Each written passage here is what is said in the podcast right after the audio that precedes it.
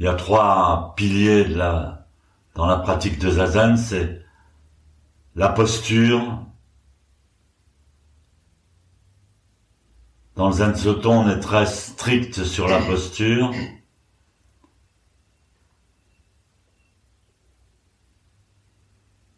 La posture, c'est l'alignement, c'est s'aligner par rapport au cosmos. Quand on est aligné, on est juste. Comme quelqu'un qui tire une flèche. Il vise, il doit se positionner, voir le, la cible, repérer la cible, viser, tirer la, la corde et lâcher.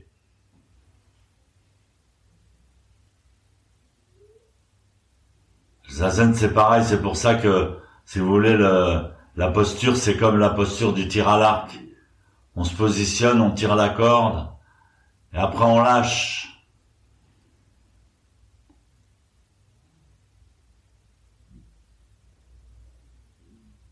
Posture, respiration. La respiration, c'est également un alignement, mais c'est un alignement plus rythmique.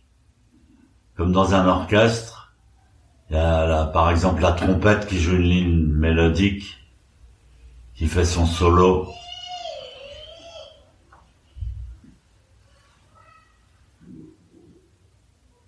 Mais la batterie marque le rythme. Et on s'aligne sur le rythme de la basse et de la batterie. Donc c'est une autre façon de s'aligner dans l'espace et dans le temps.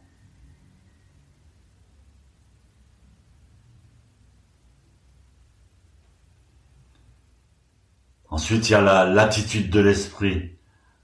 L'attitude de l'esprit, elle commence quand? Elle commence pas quand, on s'assoit en lotus. L'attitude de l'esprit, elle, elle commence avant notre naissance même.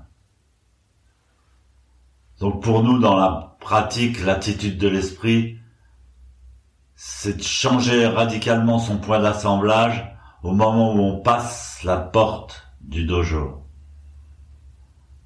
C'est quelque chose de très important. C'est pour ça qu'on, par exemple, on n'emmène pas son sac dans le dojo ou son téléphone.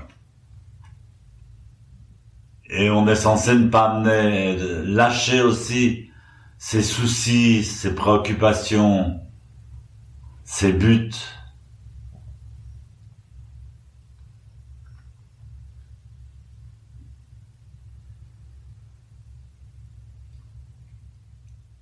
C'est très fort on appelle le dojo, on l'appelle aussi la, la chambre profonde. Et donc c'est notre attitude de l'esprit, elle commence dès l'entrée du dojo. C'est pour ça qu'on a transmis certaines règles. Alors nous, nous dans ce dojo européen, on est on est moins strict que les dojos traditionnels japonais.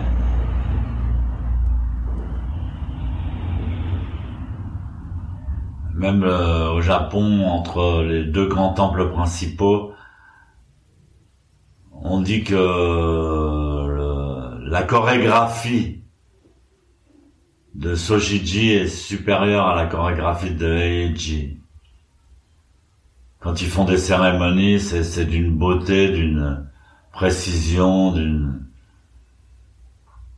Donc ça passe à travers le corps, à travers une sorte de, danse en fait. Et dès le moment où on passe la porte avec le pied gauche, il faut faire attention à avec quel pied on rentre dans le dojo. Donc euh, tout le monde doit rentrer avec le pied gauche, sauf le maître qui doit rentrer avec le pied droit. Faut pas qu'il faut pas se tromper. Normalement, il y a une poutre et on enjambe cette poutre et c'est une euh, frontière où on doit adopter un état d'esprit nouveau, inconnu. Donc comme il est inconnu, on suit simplement les bonnes manières, behavior en anglais, behavior, comportement. C'est déjà une posture. La manière dont on se déplace dans le dojo, on, parle pas dans le dojo on discute pas entre nous, on, regarde pas les autres, on est concentré sur sur la chorégraphie, sur ce qu'on doit danser. Chacun doit danser sa sa partie.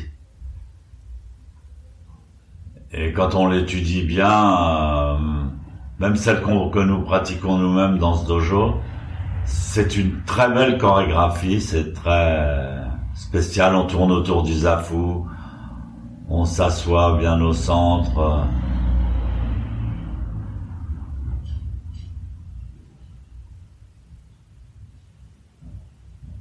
Et on oublie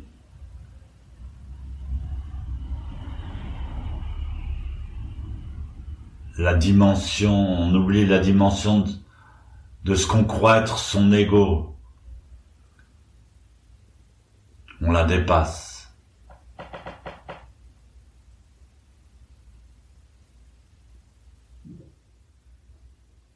Et donc même quand on sort du dojo, quand on quand le zazen est fini, qu'on va rentrer chez soi, on, passe encore la porte du dojo, on salue, et même là on doit couper encore.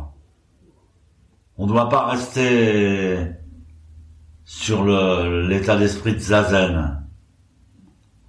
On ne doit pas rester concentré, en fait. C'est assez surprenant.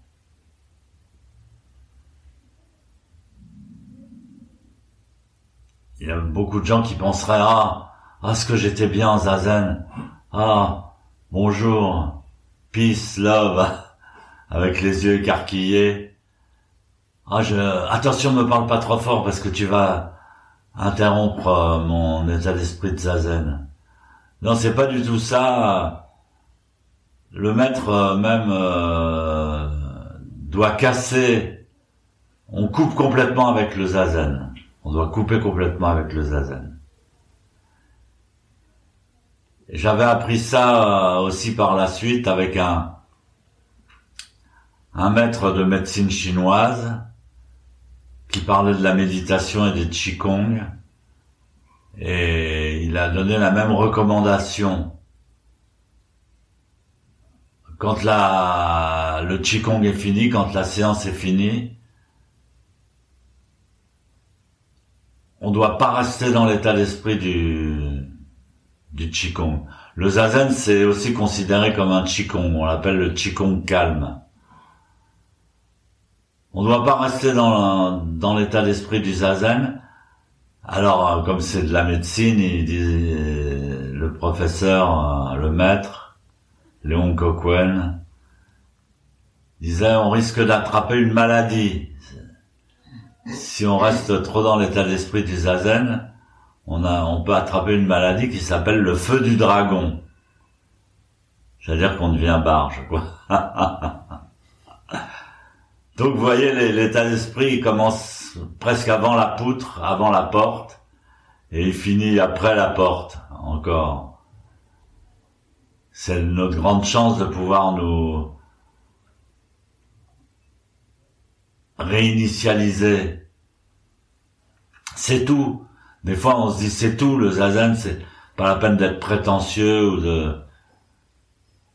C'est simple. C'est la pratique des Bouddhas. Les Bouddhas, ils pratiquent zazen. Mais on est tous des Bouddhas.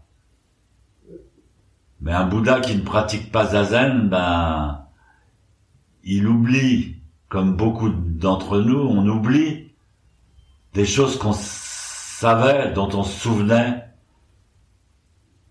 très proche de notre naissance quand on était tout petit. On les a oubliés, on sait plus, on sait plus bien qui on était. On a oublié, on a trop, trop eu de soucis, trop, trop eu de stress, trop eu de,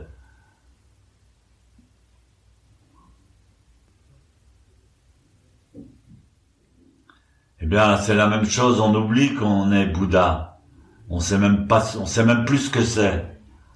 Et le zazen, c'est aussi réapprendre.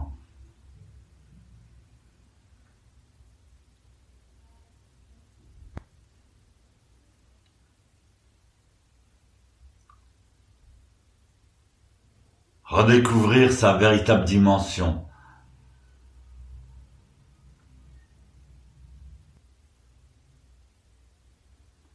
Et c'est pas seulement redécouvrir sa véritable dimension, mais c'est être guidé, être kidnappé par sa véritable dimension, par son véritable soi.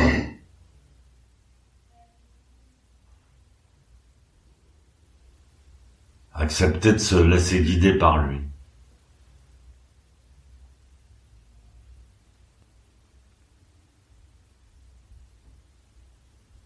Kaijo